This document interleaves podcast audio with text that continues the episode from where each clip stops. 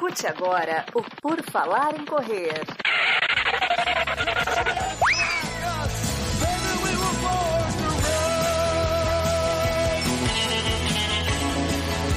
Are you ready to run?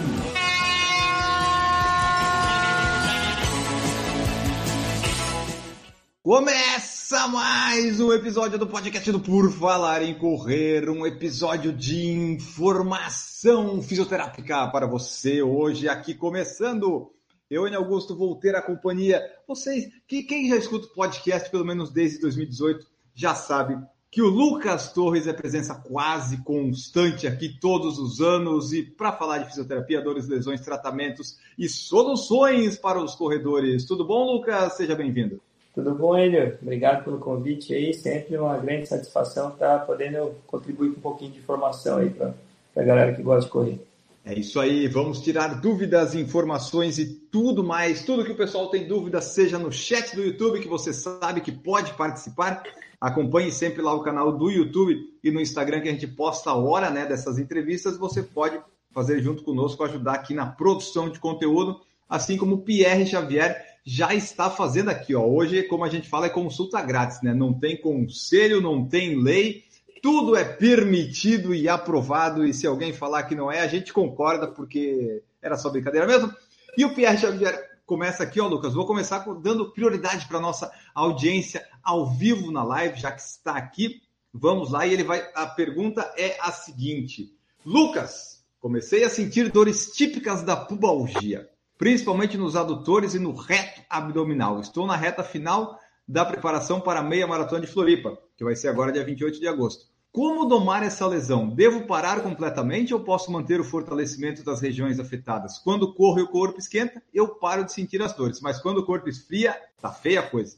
É, assim, a pubalgia não é algo muito comum na corrida, né? Tem que ver a questão de volume, intensidade que foi, como é que foi cadenciado o aumento do volume da intensidade para esse treino da maratona. Se é a primeira maratona, se não é, se existe outro esporte associado, que a pubalgia é muito clássica no futebol. Então, se joga futebol junto, se não joga, se, se o treino de fortalecimento está legal, se os testes funcionais estão bem, né? Então, basicamente, são coisas que a gente tem que observar a relação. Ou se talvez está fazendo muito treino longo na esteira, o impacto, não sei eu vou até dar uma pesquisada mais aí na, na correlação da pubalgia com a corrida e ver o que, que pode estar tá tendo influência mais direta. Ele perguntou aqui se como é que doma essa lesão, se ele deveria parar completamente ou poderia manter o fortalecimento das regiões afetadas, porque ele está preocupado lá com a meia maratona, né? Está indo em busca de um recorde pessoal, aí apareceu essa pubalgia, e ele quer saber o que, que dá para fazer para, tipo, até o dia 28 e levante, sabe? Teoricamente, a pubalgia é um desequilíbrio entre força de adutores, que é a musculatura interna da coxa, e reto abdominal mesmo. Então, a, a ideia central da pubalgia é tirar, fazer o alívio da dor, ver, entender qual a correlação com o excesso de impacto, se o corpo não está preparado para todo esse volume, se, se a massa muscular está legal, se, se foi aumentado tudo isso de uma maneira saudável, não pode parar, tem que tratar tem que tratar, ainda mais que tem uma maratona chegando. Então tem que achar mecanismo de seguir treinando e evitar com que a dor vá acentuando. É a meia maratona, tá? É só metade. É um pouco mais tranquilo. É menos pior. Isso, ó. Ele falou aqui, ó. Acredito que foi um excesso de carga na musculação. Na corrida eu venho mantendo os volumes há meses. Porque assim, é. né, Lucas? A corrida em si, o movimento que você faz com a corrida não é para te causar pubalgia, né? Tipo, se a pessoa só corre, dificilmente ela vai ter pubalgia, né? É, principalmente porque é uma corrida linear. Né? Você, as mudanças de direção que você faz, elas não são tão agressivas para o teu corpo. Aí tem a questão, então, ó a correlação, né? Se você treina para uma meia maratona, que é um volume que não é tão não é tão alto, mas também não é tão baixo. Então, teoricamente, treinos de hipertrofia, se foi o caso dele, não são muito indicados. Você tem que trabalhar mais a parte da resistência. E aí a resistência pode ter, ou a, a hipertrofia pode ter gerado esse, esse desequilíbrio ou os excessos de treino e aí ter causado essa, essa pressão nos adutores, porque na corrida não é muito comum não. Né? Não é muito, eu não sei nem te falar o percentual que pega a pubalgia da corrida, então provavelmente, como ele falou, pode ter relação com, com o treino da musculação. Então, Lucas, anota aí no nosso caderninho, uh, pra, vamos falar de pubalgia no próximo vídeo do YouTube. Você dá uma pesquisada aí que na próxima consulta a gente grava sobre isso também. Eu vou até confessar que até hoje é, eu não me recordo de chegar um paciente para mim com pubalgia pela corrida. O adutor pode ter sido uma. É, a máquina adutora é uma máquina que eu particularmente não gosto de fazer uso para nenhum tipo de trabalho eu utilizo outros tipos de fortalecimento adutor, que é um dos esportes que a gente mais usa adutor é o futebol. Então, o que a gente tenta orientar o fortalecimento desse grupo muscular é mais para o futebol. Na corrida, é muito rotador externo e abdutor, para fora. São músculos que vão auxiliar ao jogar o teu corpo para frente, jogar o teu corpo, fazer a, a extensão do teu quadril para você conseguir saltar de uma perna para outra. O que, que eu aprendi disso tudo é que não faça fortalecimento, né? O fortalecimento vai te dar uma pubalgia, vai poder vai parar de correr, Lucas? Não pode? Negativo, N. Augusto, negativo. Tem que fortalecer direito, né? A ideia é sempre achar uma demanda ideal, uma, uma dosimetria ideal para que o corpo esteja preparado para executar as atividades que quer fazer.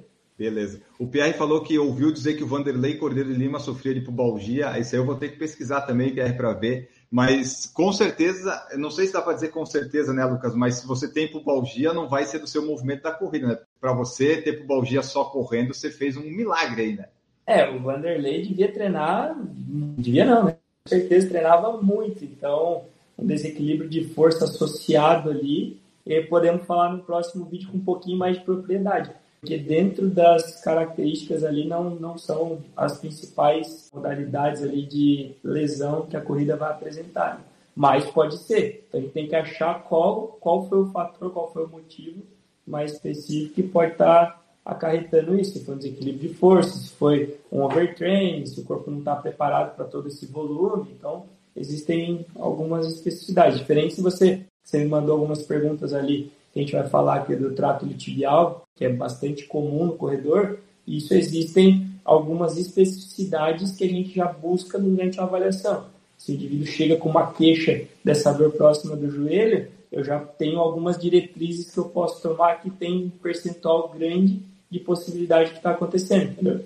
Mas a pubalgia em si é o desequilíbrio entre forças de adutor e abdominal. Perfeito, é. Essa eu até procurei aqui agora no Google enquanto você falava. Ele realmente ele se aposentou em 2008 por causa da lesão na pubalgia. Então, você vê, achamos um caso, né? Mas é, são raros, como o Lucas falou. Eu, por exemplo, fui no consultório já não sei quantas vezes e nunca reclamei da pubalgia, né, Lucas? É canelite, é dor no calcâneo, é dor no tendão, é dor na facite, é dor no joelho, é dor, é dor em tudo que é lugar. Ah, dor até na vida, mas no, no, no pubis não. Exatamente. Esse aí tá. Passamos ileso. O, o Décio falou: eu soube que o Décio teve problemas na banda iliotibial e o doutor Lucas tratou. Aí, ó, Lucas eh, resolveu, né, Lucas? Grande Décio, tratamos aqui. O Décio chegou aqui no consultório pelo por falar em correr, né? E já acho que em 2018, se não me engano, 19, não, 18, e aí nós buscamos ali todo o equilíbrio mecânico do Décio, alguns testes funcionais específicos modificação de comportamento, entendimento e uma diretriz. E o Décio terminou aqui o nosso tratamento com uma grande melhora ali. Tava, eu não lembro, estava com índice, estava buscando índice para Boston. Se o Décio está assistindo, ele pode responder. Ele conseguiu, mas caiu no corte, daí não deu. É, isso mesmo, eu estava me lembrando. Foi 2018, né? 18, isso. É isso aí. Décio agora está tentando agora em Floripa, ele vai fazer a maratona, vai conseguir o índice dessa vez aqui na maratona agora, agora vai sair. O Rodinei está aqui na nossa live e perguntou, Lucas, agora, agora eu quero ver se você vai saber responder essa. Até que ponto o uso excessivo de tênis com placa pode prejudicar alguma articulação do corpo? Tem alguma indicação ou estudo nesse sentido? Eu só uso tênis com placa em competição. E aí, para te ajudar, Lucas, né? Eu, eu, né, como atleta amador que usa tênis com placa, eu sinto, eles são mais instáveis. Então, essa instabilidade, se a pessoa não está forte o suficiente, pelo menos, né, o meu achismo, é que o problema não é tanto a instabilidade do tênis. É claro, pode ser instabilidade, mas também é um pouco de falta de força ou de trabalho ali de alguma especificidade para esse esse novo elemento que surgiu no pé da, das pessoas, né?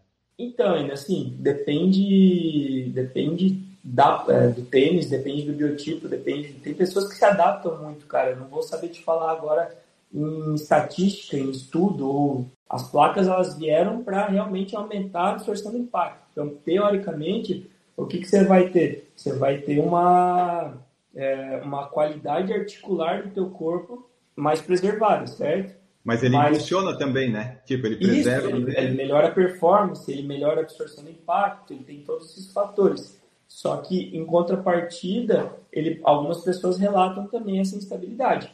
Poderia prejudicar alguma articulação do corpo? Não, teoricamente não, cara. É, é muito, é muito uma questão relativa ali do, do de como o teu corpo se sente, como está preparado. O tênis, existem tênis, existem estudos que falam de questão de que é outra linha, que é pisada, pronada, supinada, eu sou a favor de tênis neutro, que você vai trabalhar a tua pisada, vai trabalhar a direção que você quer ter uma especificidade maior, vai muito do, do, do feedback do indivíduo ali. É, é, muito relativo isso. Porque assim, né, é, poder, pode, qualquer coisa que você faz uso em excesso pode te trazer algum malefício, né? Então, talvez é. você acostume, mas você pode se machucar também, né? Você pode, como se você tem o melhor tênis do mundo, que é comprovado cientificamente, você é ruim mecânico, você é ruim de coordenação motora, você vai se machucar igual. Exato. Você pode ter os melhores artifícios do mundo. Um piloto de, de um cara que anda de Fusca, você dá uma BMW para ele pilotar, talvez ele não vai saber andar. Porque assim, ó, eu lembro que a, quando eu estava mais ainda meio destreinado, talvez um pouco acima do peso, quando eu usei um tênis com placa que foi o Vaporfly, meu joelho, lembra que eu fui lá em 2019, estava numa situação crítica a minha pata de ganso, né? Você até achou que, olha, acho que você vai ter que fazer cirurgia. E agora, correndo com eles, é, eu não sinto mais nada. Então, acho que tem também talvez um período de adaptação ou de um corpo mais fortalecido, né? Toda qualquer modificação de, de, de estímulo, ela gera um tempo para adaptar. Eu, tenho, eu avaliei um paciente hoje que corre. Indicação de um, de um, de um grande amigo meu, ele vai correr uma maratona em, em Buenos Aires mês que vem. E ele chegou aqui para mim, poxa, tô com dor no quadril, uh, essa minha dor, ela começou depois que eu fiz uns educativos, né, né, né? aí tá, mas cara, não pode ser isso. Aí comecei, coloquei ele em pé, fui avaliar como é que tava a pisada, falei, ó, tua, tua, tua dor tá vindo do pé. Ele, como assim? Falei, ah, você tem uma instabilidade assim, assim, assado. Ele me mostrou que ele acabou de mudar o tênis. No dia que ele ah. fez, ele mudou o tênis aumentando volume, ele mudou o tênis pro treino mais longo que ele ia fazer, pré-maratona até então. Ele não laceou, não experimentou, não deu um tirinho, deu um de bolha no pé dele. E essa ah, bolha ele começou a tirar a carga de um canto, começou a jogar para o outro. O que, que ele fez? Sobrecorregou o quadril. Sim. Aí o que, que eu fiz? Comecei a trabalhar o pé dele, comecei a direcionar forças que ele precisava retomar, a lembrar de usar, porque o corpo dele estava protegendo por conta da dor, e o cara saiu sem dor. Ele não estava conseguindo levantar a perna para colocar o tênis direito. Olha só, porque até dá para usar como exemplo eu, né? Mas é interessante porque a pessoa chega com uma reclamação para você e geralmente onde ela está sentindo a dor ou o incômodo, não é ali a origem, né, Lucas? Ali é tipo é só onde, onde desagou o negócio. O meu caso, eu fui lá para você, ô oh, Lucas, meu meu calcânio direito aqui começou a doer um pouco mais, incomodar depois que eu comecei a correr mais forte. Deu assim, o que, que será que está acontecendo no calcânio? Aí você explica aí que não era o calcânio, né? O motivo, né? O calcânio foi só onde desagou as, as coisas todas. É, e o problema estava na outra perna, né? Aí você acaba achando, por exemplo, ah, eu tenho uma, eu tô com uma contratura na panturrilha esquerda. Peraí, por que, que essa, essa panturrilha esquerda está sobrecarregada, sendo que eu corro com as duas? Qual que é o meu histórico de lesão? Será que eu tenho uma perda de mobilidade de tornozelo? Será que eu tive uma lesão mal curada em algum outro segmento que meu corpo tende a gerar uma proteção e eu sobrecarrego esse sistema. Então, dentro da, da filosofia da osteopatia, o corpo é uma unidade. A gente tem normalmente um ponto que está doendo, ele ou ele tem pouco movimento ou ele está com muito movimento, certo? Ele está sobrecarregado. Se ele está sobrecarregado, adianta eu mexer nele, tem que deixar ele descansar. Se eu tenho outro ponto que está faltando, é a mesma coisa. Um funcionário de uma empresa faltou, ele sobrecarrega os outros. O que eu tenho que fazer? Eu tenho que deixar o cara que está sobrecarregado descansar e achar alguém que possa ajudar. Que até eu cheguei lá, né? Eu falei do calcânio lá pro Lucas e daí, assim, o calcânio da perna direita tá ruim, Lucas. E depois do treino de 15 por 400, a musculatura da perna esquerda, né? O poplíteo da esquerda que tava, que tava dolorido. É até meio óbvio depois você pensa, mas primeiro o fisioterapeuta teve que falar, não, o seu joelho tem um menisco rompido na direita, você protege ele. Daí você força mais a esquerda, né, Lucas? Daí a esquerda fica com dor muscular e a direita, que faz menos força, uh, chega lá no calcâneo porque a panturrilha é fraca, né? É um negócio muito doido isso. Então, isso a gente. Existe um termo que a gente usa para situações de lombar, que é síndrome da descarga de peso. O que, que é isso?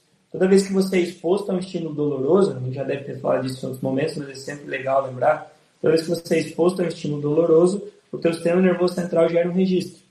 Quando você gera esse registro, é instintivo que exista um processo de proteção. Por isso, a fisioterapia é de bastante importância para poder, para você poder retomar as atividades que você gosta de fazer, principalmente se elas têm uma intensidade maior, sem o final com proteção ainda. É você poder retomar atividade de forma intensa sem medo. O que acontece? Então ele chegou para mim com o joelho esquerdo dolorido, né? Foi o joelho esquerdo, né? O calcâneo direito incomodando, né? Um pouco mais dorzinha ali embaixo e a perna esquerda mais muscularmente sofrida, mais cansado.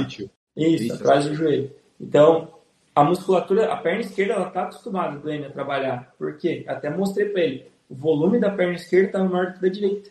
Verdade. E eu nunca tinha reparado isso. É, ele nem tinha percebido que a perna dele estava mais fina que a outra. Aí, eu, aí nós começamos a desenhar esse processo. Desde que ele tem essa, desde que o Enio está com essa dor que ele teve, que ele foi exposto, ele gerou uma proteção nessa perna. Então, a perna direita, ela está um pouco mais fraca que a esquerda. Então, ao ter, ao ter esse desequilíbrio, ele foi aumentando, porque essa perna aqui está protegida. E essa aqui está fazendo toda a demanda. Toda a demanda maior está sendo carregada aqui. Então, até falei para ele, quando você estiver correndo, observa o tempo de contato. Se a perna esquerda faz um pouco mais de pressão e tem mais tempo de contato, se a direita só bate no chão. E aí você vai aumentando cada vez mais esse desequilíbrio, ficando mais vulnerável a ter lesões, dores e tudo mais. Como era o joelho, o menisco do joelho direito, o calcânio, a perna direita fica um pouco mais restrita, o calcâneo dele estava uma pedra, estava todo enrijecido, a perna direita toda protegida e a esquerda levando o time nas costas. Então, o que nós temos que fazer? Deixar a esquerda descansar um pouco, fazer força na direita, até na questão da musculação, dos exercícios educativos, trazer a carga mais para a direita, para o sistema nervoso central readaptar, ganhar coragem, ganhar força e aí sim voltar a ter um equilíbrio legal para distribuir e não ter e minimizar os riscos de lesão. É, até porque eu falei para o Lucas, é, mesmo eu correndo forte tal, sem pensar nisso, né? É inconsciente, porque tipo, eu estava correndo forte, eu só queria fazer o meu ritmo e o meu corpo meio que protege consciente já está meio que se adaptado a isso, né, Lucas? Mas acaba trazendo prejuízo quando você corre mais forte. É, exatamente. Mas aí o que, que acontece? Se você tem oportunidade, vá num fisioterapeuta que entende das coisas. Lucas já me passou uns exercícios. Desde a última vez que eu fui lá, são 10, 12 dias. Todos os dias aqui em casa, seja tomando café, seja comendo, seja não fazendo absolutamente. Eu faço aqui os exercícios que ele passou. Tem um que é para ficar mais na ponta do pé. Às vezes no mercado eu estou escolhendo uma coisa, eu estou na ponta do pé direito sabe? Eu estou fazendo em todos os lugares possíveis e o calcânio já está muito melhor. Amanhã, né, no dia depois da gravação desse podcast, eu tenho consulta.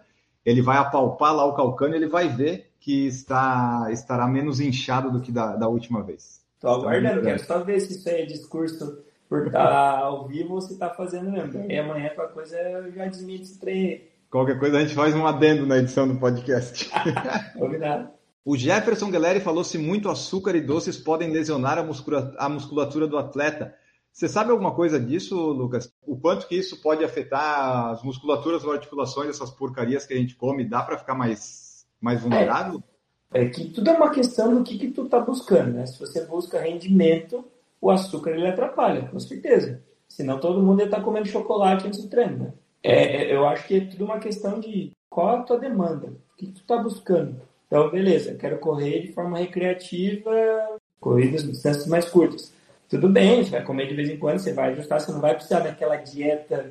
Agora, o quanto a relação, você prejudica o teu, o teu sistema de maneira geral. O, o açúcar não é algo que é você tem que ter uma dosimetria legal. E o nutricionista pode explicar com um pouco mais de propriedade, porque eu sei, mas talvez eu vou me, me atrapalhar uhum. um pouco para falar em questão disso mas o açúcar não é algo que seja devido em grandes quantidades e pode se atrapalhar desempenho. A mesma coisa do álcool. O álcool atrapalha muito o desempenho cardiovascular. Uma das coisas que mais derruba ali o, o, o atleta de alto rendimento em questão cardiovascular é o uso do álcool. E o açúcar também tem essa questão, assim como alguns daqueles os carboidratos muito refinados, né? Você fica inflamado e um corpo inflamado está mais propenso, né? Também. É, o processo inflamatório ele vai acontecer dependendo do uso e a consistência que você faz, né? É tudo questão. Você precisa de açúcar para viver. O açúcar ele vem em fruta, ele está presente em, no carboidrato, enfim. Mas uh, o excesso disso e quanto você faz a ingestão aí com certeza vai ter uma, uma, uma, relevância muito alta em questão de processo inflamatório, como a farinha também, como outros alimentos. Aí eu deixo para o Nutri falar com um pouco mais de propriedade aqui. Em breve, em breve teremos um Nutri aqui também falando. Nutricionista, fisioterapeuta e treinador é sempre, é sempre sucesso aqui no, no podcast. Ó, o Décio falou que sentiu o tornozelo no uso de tênis com placa na maratona de Porto Alegre desse ano, mas vai ver agora em Floripa após o fortalecimento mais treinos com tênis.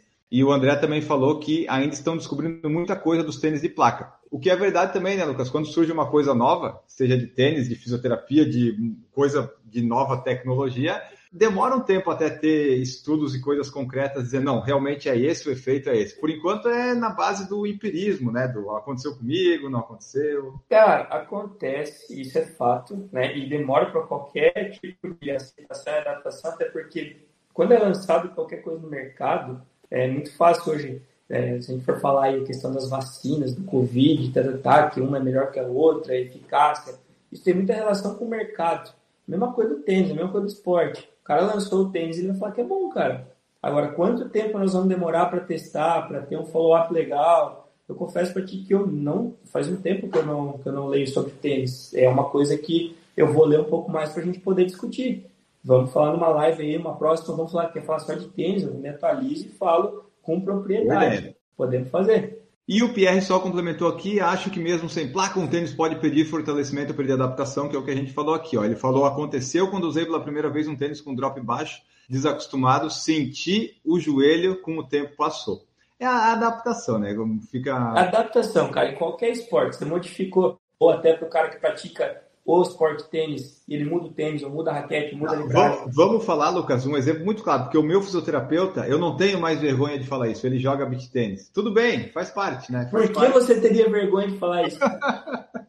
ah, mas o Lucas é um, é, é, um early adopter, né? Ele joga beach tênis antes de ser moda, então, então por isso que dá para continuar indo na consulta com ele e tal, ele parou de usar crocs, então as coisas... Eu não tenho Jeep Renegade, eu sou pai de pet, é, eu não uso copo Stanley, eu não uso Tá, mas olha só, dá o seu exemplo que você me falou do, do beach tênis lá que você que tinha uma raquete que você usava e daí você trocou ela e daí deu só para mostrar esse exemplo de adaptação como é em qualquer esporte. Qualquer esporte, eu troquei a raquete porque eu achei que eu testei ela duas ou três vezes, achei que ela melhorava um pouco o meu desempenho, dei fim numa outra raquete que eu tinha que eu adorava, porque eu achei que modificou, e aí essa raquete começou a doer meu cotovelo.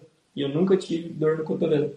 Então, basicamente, um detalhe de 4, 5 gramas, de um peso um pouco a mais em cima e embaixo, modificou totalmente meu jogo e eu fiquei um tempinho agora pedalando até achar uma raquete de volta que funcionasse, porque o modelo que eu tinha era um modelo italiano que você não encontra, tá escasso no mercado e eu não consegui achar outro igual. E aí a questão de você fazer o uso de um tênis na corrida e você modificar a entrada sensorial do teu corpo, que você está correndo em cima da, dos teus pés e o tênis ele está calçando o teu pé, então o tempo de contato com o solo, o solado, até se você está usando o mesmo tênis e você não amaciou ele e você já vai sair correndo uma distância longa com ele, você pode ter algum tipo de, de modificação do comportamento da entrada sensorial do teu pé. Então, eu, eu sempre recomendo meus pacientes que querem trocar o modelo de tênis que façam isso em volumes baixos de treinamento, que deixe o tênis um tempo amaciando no teu pé, mesmo que seja para passeio uma ou duas vezes, para que você vá se adaptando. Isso tudo são estratégias que você minimiza o risco de ter prejuízo. O Jefferson Guilherme perguntou: essa aqui vai ser muito fácil para o Lucas responder, porque ele deve receber muito disso aí no consultório. Qual que é a diferença entre distensão e contratura e qual cura mais rápido? Acho que a contratura é mais fácil de resolver, porque manualmente a gente já já libera ela. Uma distensão é um afastamento de fibra muscular do tendão, que aí vai um tempo de cicatrização. Então a distensão seria uma coisa pior, tipo o negócio foi quase que arrebenta, é isso? Se existiu uma distensão, alguma coisa arrebentou. Ah, tá. Aí existem níveis de distensão, que é o estiramento, né? estiramento do grau 1, 2 e 3. Que tem vídeo no YouTube também. Então, o pessoal que está ouvindo esse podcast. Esse tempo, não falamos? Foi, é, é, um dos vídeos, acho que é dos últimos vídeos que a gente fez. Tem várias, já tem cinco, acho, e vai ter mais em breve. Então, se você que está ouvindo o podcast tiver dúvidas e sugestões, mande que sempre vai ter uns drops de vídeo lá, lá no YouTube agora também, se você quiser acompanhar. Mas então é isso, a distensão arrebentou alguma coisa e a contratura é só quando fica o músculo mais rígido, é isso? Exatamente. Basicamente, de forma grosseira, falando isso. É, e se a gente quiser falar de, de, da fisiologia, acho que vai ficar um pouco mais complexo, mas é isso. Tá, mas assim, a, como é que eu tenho uma contratura na corrida, por exemplo? A contratura é assim, o, o fuso neuromuscular, ele é composto por porções sensitivas e porções motoras. Eu sempre explico bem fácil e básico para os meus pacientes. Pensa no cotonete. O cotonete está aqui. A porção motora é a porção azul, está no ah. meio. As porções sensitivas são as pontas. Então, quando eu estou lá trabalhando meu músculo, a porção motora está assim, ó, contraindo e relaxando, contraindo e relaxando. Se eu estou cansando demais esse músculo na corrida, por exemplo, um volume mais alto, ou se eu estou começando a correr sem ter aquecido, sem ter feito algum tipo de preparação para o meu corpo, essa porção motora ela pode fazer assim, ó. Ela pode empurrar as sensitivas, ela se contrai e fica contraído. Então, uma contratura, um, um espasmo, uma situação básica de dor, ela está fazendo com que a motora empurre as sensitivas. E como sensitiva manda para o cérebro, ele fica dor, dor, dor, dor, dor, dor. Aí nós vamos lá, pressionamos esse ponto, que é simplesmente uma contratura causada por esse motivo. Eu vou ali, pressiono esse ponto, e aí essa porção motora ela começa a relaxar, para de apertar a parte sensitiva e para de mandar dor para o cérebro. O estiramento, vamos pensar num cara que vai dar um tiro, que também não aqueceu, ou está cansado, ou forçou demais na musculação, ele está preparado, e ele vai lá e ele alonga demais essa fibra. Chegou no momento que essa fibra não tem mais uma capacidade elástica. E aí, mesmo assim, eu continuo forçando. Aí o estiramento acontece rasgando um pedaço da fibra. Tá, então, em teoria, né, para curar, como o Jefferson perguntou mais rápido, como você respondeu lá no início, a contratura, em teoria, é, é para ser mais simples, né? Porque, a não ser que, ou tem uma contratura que pode dar uma lesão, tipo, contraiu tanto que dá uma lesão. É possível? Aí vai depender da causa. A contratura, ah. ela pode ser produto final de outras coisas. Ah, tu dormiu mal, tu tá estressado, tu tá irritado no teu trabalho, tá descarregando adrenalina. Se a causa é outra, a gente tem que tratar a causa. Se eu tô irritado, não vai adiantar eu apertar o músculo, porque pode ser que doa uhum. mais. E vai a... o cara pro spa, relaxar, tomar um vinhozinho, uma cerveja, baixou a adrenalina, vai dormir melhor amanhã, acorda melhor. E a, a câimbra é, é, um caso de contratura? A câimbra é uma resposta de contração é, involuntária por fadiga. Né? Normalmente chegou num gasto energético alto, essa musculatura começa a se contrair por, por desgaste mesmo. O Pierre perguntou, Lucas, autoliberação miofacial com rolo faz efeito benéfico mesmo ou é mais psicológico? A própria pessoa se liberando. Eu sei que você liberando em mim, beleza, funciona, mas eu fazendo em mim é melhor do que nada ou eu posso fazer errado? Eu oriento meus pacientes, eu ensino meus pacientes a fazer, eu oriento todos os meus pacientes que gostam de atividade física com frequência a ter um rolinho em casa. Porque não adianta, tu, a não ser que tu queira ir no fisioterapeuta todo dia. É, para mim não, não tem problema. Mas eu tento ensinar meus pacientes a não depender tanto de mim, porque tem a questão de agenda, tem questão de custo, tem questão de, enfim, tem vários processos. Tem pacientes que vêm uma vez por mês, tem pacientes que vêm uma vez por semana, tem pacientes que vêm uma vez cada 15 dias, de acordo com a demanda, e chega num ponto que o paciente recebeu alta, a não ser que ele queira, porque ele se sente bem com o benefício, eu vou tentando espaçar o atendimento do indivíduo. E aí, eu sempre que eu crio um processo de, de tratamento, eu tento deixar os meus pacientes cada vez mais educados e disciplinados em relação à dor, para que venham quanto menos possível aqui. E o rolinho é uma das maiores armas que eu faço uso e que eu ensino para que faça uso em casa, que é muito fácil, é muito tranquilo de fazer. Só que aí você pode fazer o rolinho para fazer um carinho na tua perna, ou tu pode fazer o rolinho de verdade, porque normalmente vai doer. E se não doer, normalmente não tem resultado. Pois é, né? Daí tem isso. Pelo menos quando a pessoa vai no fisioterapeuta, ela sabe que ali vai ser eficaz, vai ser eficiente, né, Lucas? Porque o fisioterapeuta tá nem aí, ele vai apertar ali e vai liberar, doendo ou não. Não importa. É, eu já fui, eu já fui em, eu já tive experiência de lugares que eu recebi carinho. Aí não resolveu nada também. Não é na fisioterapia que a gente quer receber carinho, né? Não, não é o. Exato. não, e não que também que tem que ser algo que vai machucar, ponto de. Mas tem que ter uma mãozinha firme, principalmente para lidar com o atleta, cara. Atleta Sim. vem com a perna toda arrebentada. Vem, pega essas pernas do N aí, surrada de treino, vou fazer carinho nele? Não dá? Tem que apertar, pô. E até o Pierre falou ali da autoliberação e tal. Eu, pelo menos, quando vou ali na, nas consultas, geralmente a gente nunca faz a mesma coisa, né, Lucas? Porque eu geralmente falo o que está pegando mais naquelas últimas semanas para dar um jeito, né? Então nunca é a mesma coisa essa liberação, essa esse tato ali na, nos músculos, né? Geralmente vai de acordo com a demanda reclamada. Né?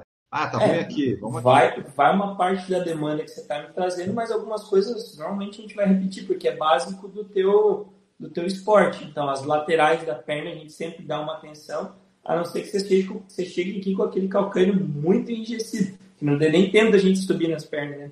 Exato. Mas basicamente, quando a gente vai dar uma geral, assim, uma queixa, é trabalho de mobilidade de quadril, trabalho de mobilidade de tornozelo, ver como é que tá o lombar, e assim nós vamos progredindo de acordo com o que vai encontrando no decorrer. O Pierre falou que usa bastante o rolo. Obrigado pela resposta. É algo masoquista mesmo. É, quem gosta, quem consegue fazer o rolo por conta, né? Provavelmente gosta de BDSM também. Vitor Paz de Mesquita. Sou das antigas e sempre ouvi que é bom alongar antes de correr. Agora ouço muito que não é realmente necessário. Qual a verdade de tudo isso? antes de alongar, por exemplo, eu particularmente, eu não gosto de alongar antes de correr porque eu não vejo sentido em puxar uma coisa que eu vou contrair. Depois, em casa, eu, eu faço, mas antes de correr especificamente, eu não faço mais. Vamos lá, vamos partir do princípio que o equilíbrio de um, de um tecido, o equilíbrio de um músculo, ele vai participar desde a elasticidade e força. Então, equilíbrio eu tenho um pouco de cada, eu tenho um equilíbrio disso e daquilo. Aí, com uma boa mobilidade articular, os meus músculos eles têm qualidade para poder trabalhar com uma eficácia maior.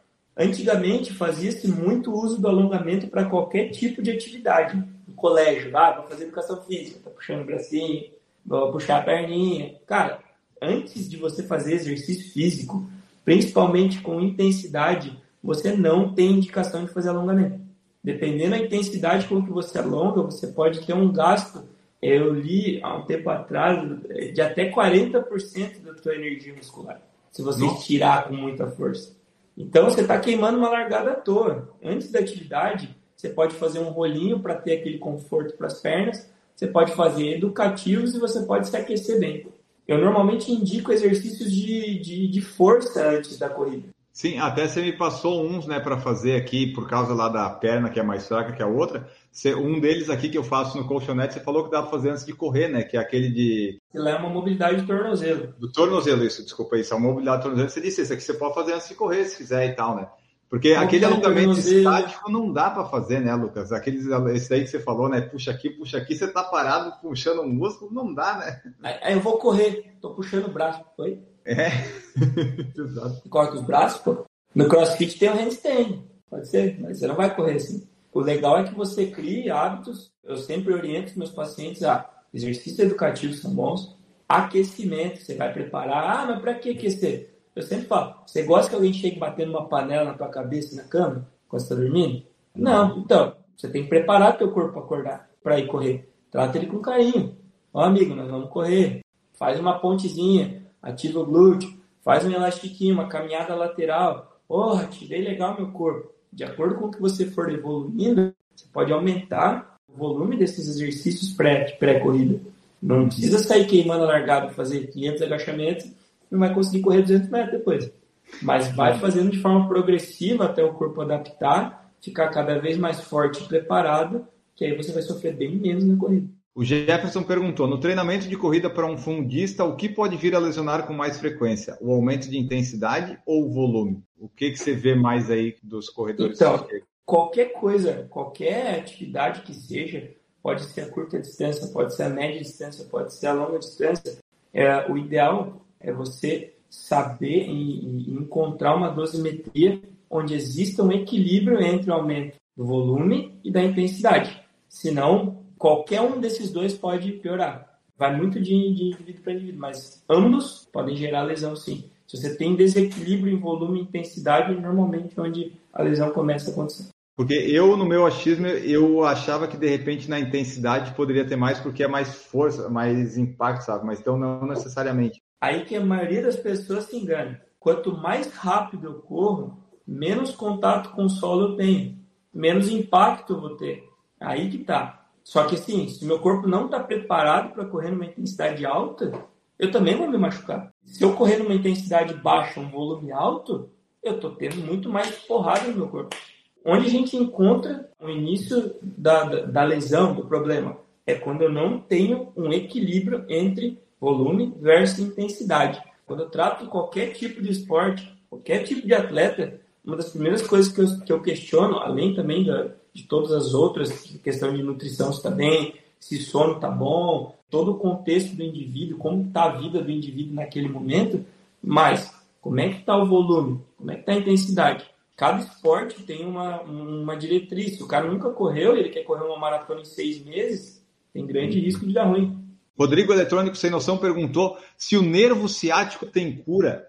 É muito, muito vaga essa pergunta. Tá, o nervo ciático é, uma, é um nome de uma parte do corpo ou é uma coisa ruim, uma doença? Uma... É um nervo. O nervo ciático ele sai das vértebras lombares e ele vai se ramificar pela parte posterior da coxa e vai até a lateral da perna lá no tornozelo. Então, você pode ter uma irritabilidade dele pelo piriforme, que é o músculo do glúteo, ali perto do glúteo, na bunda.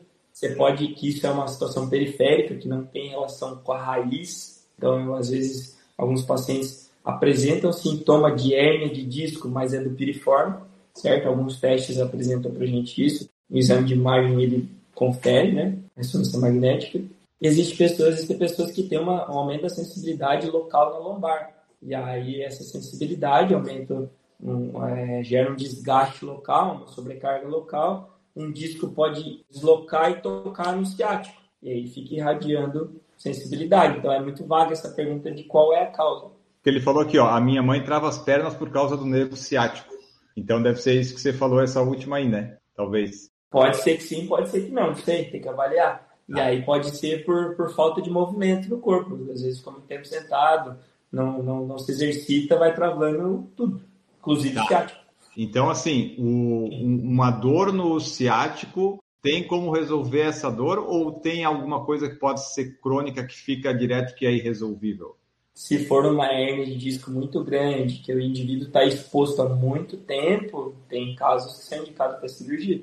Então, eu não sei, não, não posso uhum. te afirmar sem saber a causa, mas eu estou te colocando hipóteses. Entendeu? Sim, sim. É, aqui a gente trabalha com as informações que os ouvintes nos passam, né? E sem, e sem contato, né, Lucas? Sem apertar ali a pessoa, porque o Lucas ele chega assim, ele aperta aqui minha canela, minha, minha panturrilha e diz: Ah, não, isso aqui está muito travado, isso aqui não. Então, online dá para fazer, mas presencial resolve muito mais coisa. Com certeza, por isso que a gente sempre orienta, né? Buscar um bom profissional que saiba direcionar o que está acontecendo. O Pierre falou, ele já sentiu o nervo ciático e no, meu, e no caso dele estava associado a longos períodos sentado. Aí, né, não movimenta, fica é, pressionando. É. Aí o piriforme, que é o músculo que passa, o piriforme é um rotador externo, ele ajuda a girar, girar o joelho para fora. Ele sai lá do sacro e vai para o, a gente chama de trocânter maior, que é onde é a lateral do, do quadril, onde ali tem as bursites da vida, sabe, ali perto.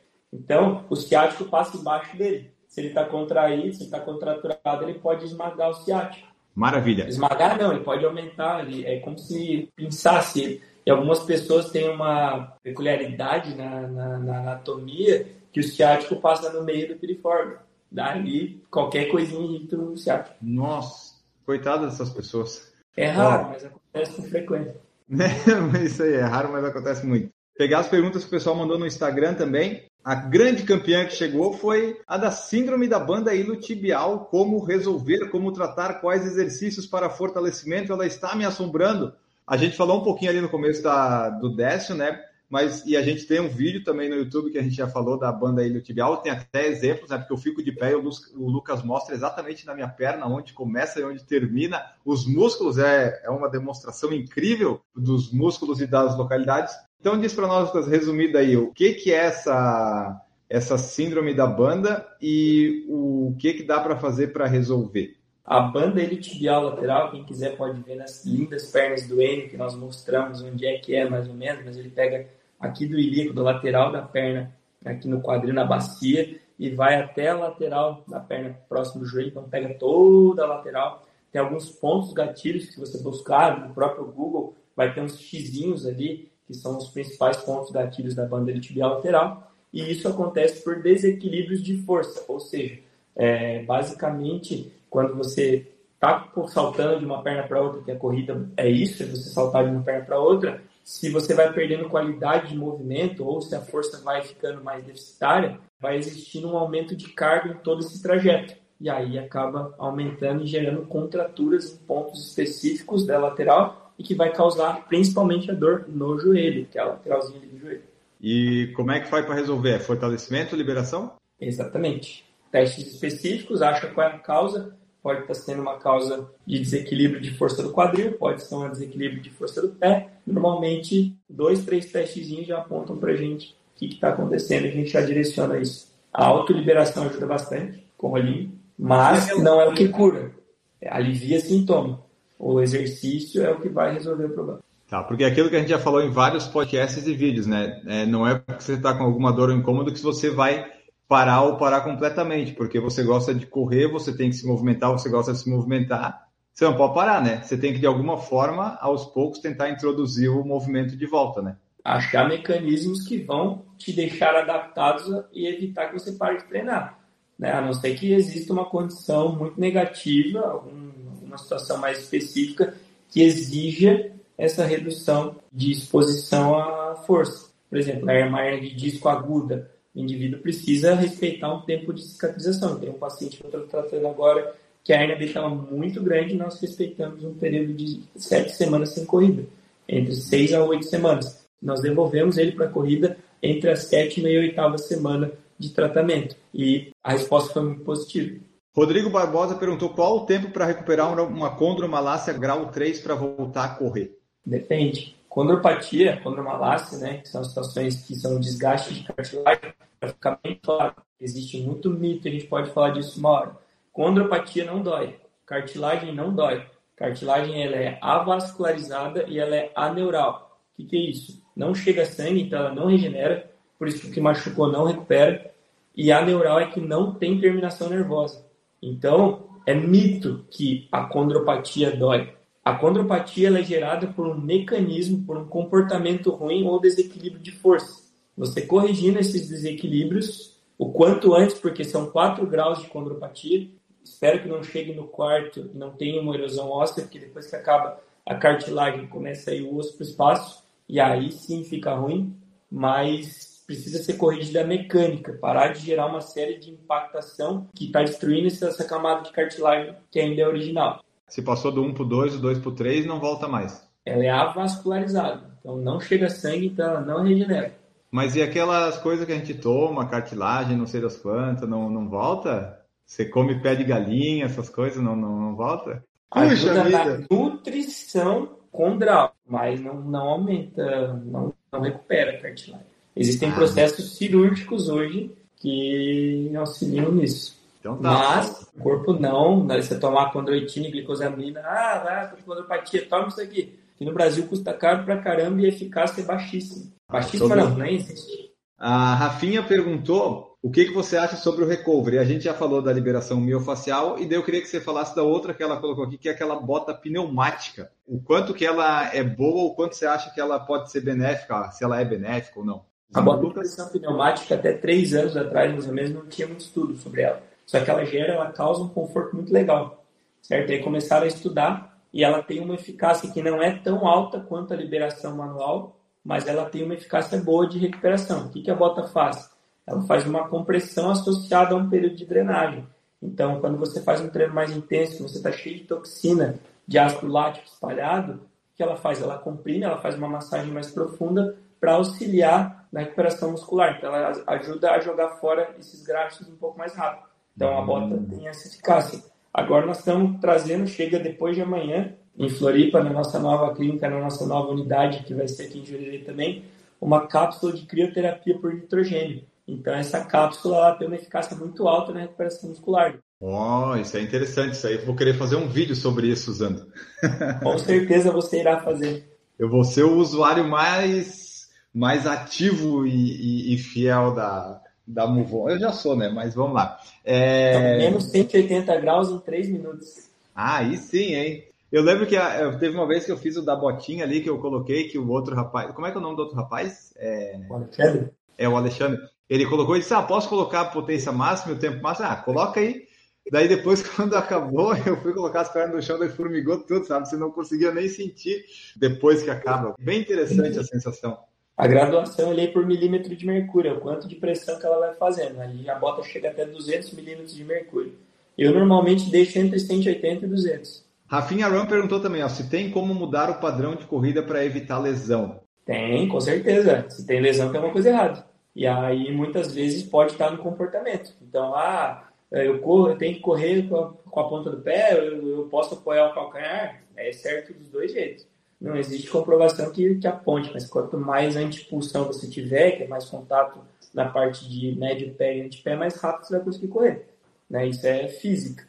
Então, existe sim, tem pessoas que têm canelite por uma ou por outra, e aí a gente analisa, vê qual que, que os testes estão apresentando, o que, que tem desequilíbrio de força, que mecanicamente esse indivíduo está fazendo. Existem testes de análise de marcha em 3D, eu trabalhei um tempo lá na Winner, ali no centro, e foi um grande aprendizado eu poder participar de algumas avaliações para poder destrinchar o laudo, porque muitos profissionais recebem esse teste e não sabem nem o que fazer com ele, porque não sabem analisar os dados. E aí eu tive a chance de trabalhar próximo dos profissionais que aplicavam esse teste e consegui aprender muito sobre ele. Então, se alguém me traz uma análise de marcha, eu já sei que eu preciso fazer com o cara só de olhar o laudo dele. Mas você vê a pessoa correndo, você consegue ver também alguma. Ajuda, ajuda. É. Então vou dar um trote ali quando eu for na sala para você dar uma olhada para ver o que que tá. Ah, é melhor numa esteira, né, pô? Na esteira. Não vai ter na clínica nova uma esteira para eu correr? Estamos providenciando. Mas na academia em cima de nós lá vai ter esteira. A usar esteira. Então, na tá. clínica nós estamos trabalhando esse processo ainda aí. Nós estamos avaliando os custos-benefícios ali, como é que. e espaço também. Mas se não encaixar, nós vamos ter na academia em cima que vai nos auxiliar bastante. O Jefferson perguntou se um atleta faz de 4 a 6 treinos por semana, todos no asfalto, isso pode necessariamente lesionar? É importante variações de terreno? Depende do que ele quer correr. Se ele quer correr no asfalto, ele tem que treinar no asfalto. Mas você, acha que alguns treinos mais leves, de repente, fazendo uma grama, numa areia, numa terra batida, dá menos impacto, pode dar uma aliviada na, nas pernas, né? E agora? Tem que ver qual que é a demanda de cada um, mas realmente na areia fofa vai ter menos impacto. Entendeu? Ou tipo na grama, sabe, uma estrada de terra, de chão, você tem menos impacto. Eu não sei exatamente até que ponto, né, isso vai, vai ser bom ou não, mas eu acho que menos impacto é melhor, né, ou não? Cara, é que teu corpo tem que estar preparado para o que tu quer de demanda. Então vamos pensar. Tem muitas variáveis para a gente falar sobre treinamento, volume e intensidade. Eu não tenho uma rotina perfeita, maravilhosa. Não, não vou ser hipócrita em dizer que eu durmo cedo todo dia, que eu comi bem hoje. Hoje eu só almocei, eu não tive tempo de nada. nem no banheiro fui tarde. Porque eu não tive tempo. Foi um paciente atrás do outro, um paciente atrasou, minha rotina foi. E agora? Né? Vou dizer para ti que, que eu durmo bem todo dia, que eu não tenho preocupação. Então, todos esses, esses fatores eles influenciam se o cara está apto a treinar quatro ou seis vezes por semana. Descanso é parte do treino. Então, a pergunta é, se treinar em solos estáveis, eu prefiro que você vá treinar a corrida no solo que você está acostumado a correr e que você prepare o teu corpo e saiba em quais momentos você realmente tem que abortar um treino. Porque, né, o lesionar pode ser 4 a 6, pode ser 1 a 2 treinos, né? Vai depender muito do que, do que a pessoa vai fazer ali. É, o cara que, que tem um volume maior tem mais chance de se machucar, né? Aí se o cara tem volumes baixos com intensidade alta também, então é muito individual isso, né? A gente é. sabe correlação de volume versus intensidade. Agora, qual é a demanda que o indivíduo quer? Qual o objetivo final dele? Tudo isso precisa ser avaliado. E aqui, né, a gente é, são só perguntas que a gente vai no, no achismo e no que já fez, né, Lucas? Porque sempre é, é mais fácil quando né, a pessoa está ali no consultório de fato. Que nem eu, eu falo para ti, às vezes, algumas dores que eu tenho, mas só chegando na prática lá no consultório que você pega ali, você vê, ah, não, não é isso, é isso, é aquilo, né? Presencialmente mexendo é sempre mais fácil. A Nádia Caroline colocou o seguinte: Sou monocular recente, corro com certo desequilíbrio na hora de correr. Será que com o tempo esse desequilíbrio diminui? Estou fazendo alguns exercícios específicos para isso, mas por conta. Eu não sei em que, que a fisioterapia poderia se encaixar nisso. Fisioterapia vestibular, equilíbrio, né? Porque assim, ó, as três principais entradas sensoriais do corpo São pé, boca e olho. Ah, o olho tá nisso aí. Tá, cara. Ah, Tapa então o teu tá. olho aqui. Tapa um olho teu aí. Ó, quanto que mudou de referência que tu tem dentro do lugar que você tá, do teu espaço? 50%. 50%. Fica em pé em cima da tua perna direita e da esquerda com o olho tapado. Então, mas isso são pontos de vista, de referência que você vai. Ah, o corpo, tá. ele tem uma... Eu tenho uma paciente que operou a coluna, que ela tirou um pedacinho do disco e que ela protegeu por seis meses do lado direito dela por conta de dor, teve perda de força. Ela foi subir na bicicleta quando ela estava liberada, ela pedala aqui com a gente. Quando ela subiu para andar na bicicleta na rua, ela quase caiu. Tá, então... A gravidade dela estava toda alterada. Então, no caso da, da Nádia aqui que comentou com a gente, é, obviamente, ela com um olho só, ela vai, o equilíbrio vai ficar afetado até a pessoa acostumar, ou tem exercício é, para se adaptar, exatamente. O, o, o, ser humano é o ser que mais se adapta a condições externas, certo? Uhum. Na, na, natureza, o ser humano é o, é o ser que mais se adapta. Então, vai levar um processo até, até porque se uma coisa é você nascer assim, outra coisa é depois de uma certa fase da tua vida você tem que se adaptar a isso. Mesma coisa, eu quebrei o braço quando eu era criança, achei que eu não ia precisar fazer prova no colégio. Minha professora me obrigou a escrever com a mão esquerda. No começo eu não sabia. Eu tive que aprender. Hoje eu sei escrever até hoje com a mão esquerda por causa disso.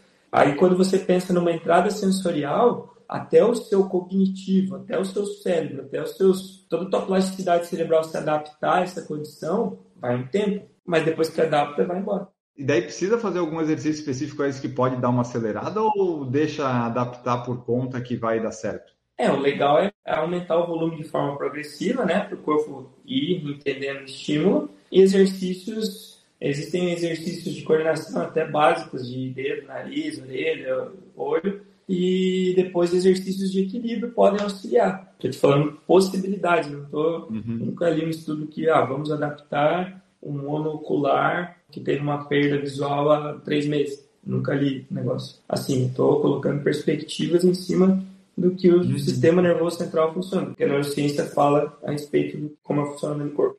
A Letícia Freitas perguntou: seis semanas alvo de uma meia maratona pela primeira vez, comecei a sentir o quadril depois dos longos e tiros mais fortes, mas com dois dias de repouso desaparece. Investir em fortalecimento resolve? Ah, Letícia, essa pergunta até eu responderia.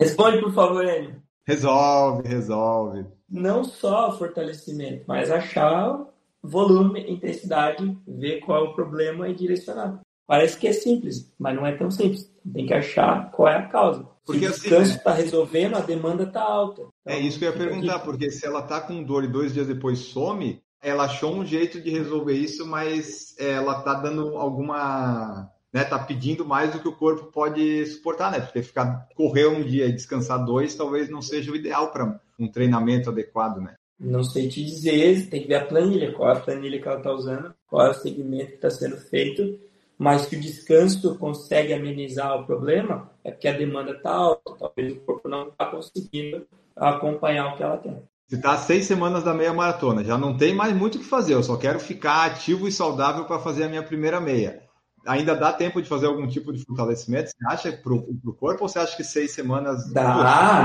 não. Mas time que está ganhando não se mexe. Time que está perdendo, 47 segundo tempo, você pode mudar o centroavante e fazer gol. Tem que buscar ajuda. Né? Então, Letícia, procura aí um, um treinador um fisioterapeuta para ver aí exatamente o porquê, a causa disso, ver os exercícios que ainda dá tempo de você ficar um pouquinho mais fortalecida para fazer essa primeira meia com sucesso.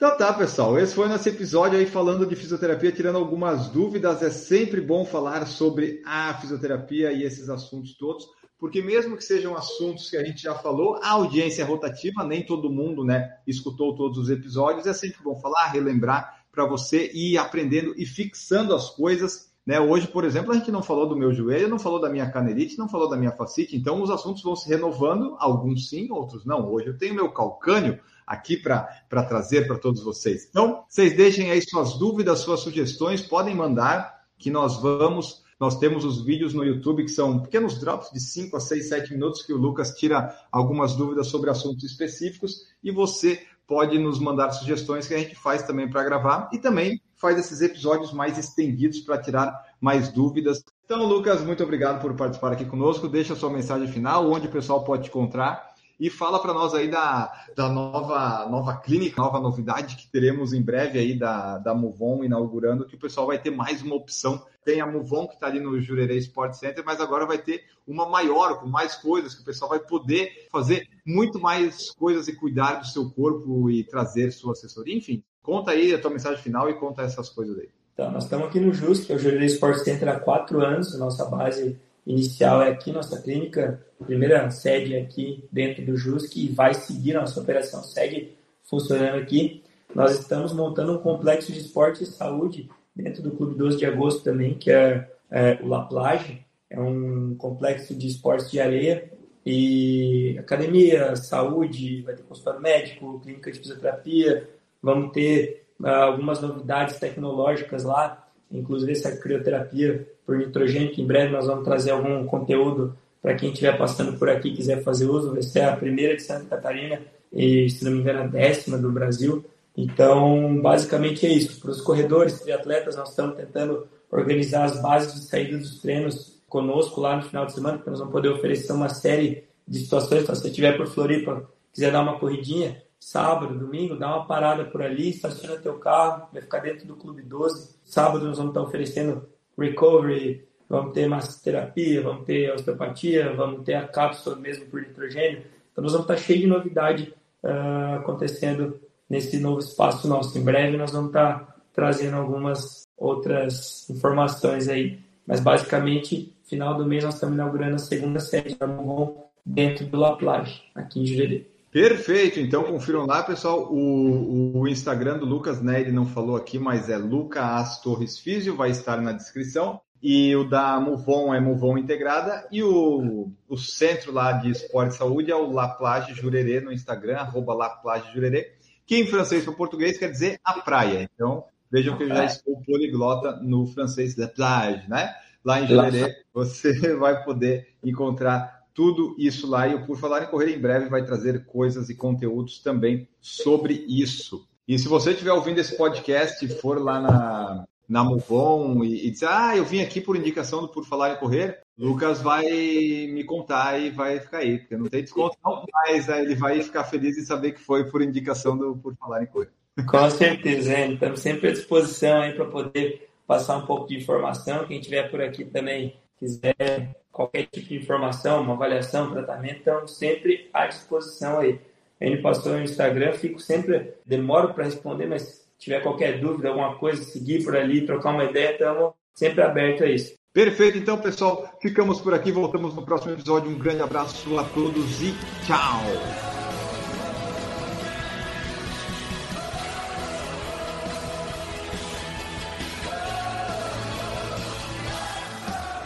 Produção por Falar em Correr, podcast multimídia.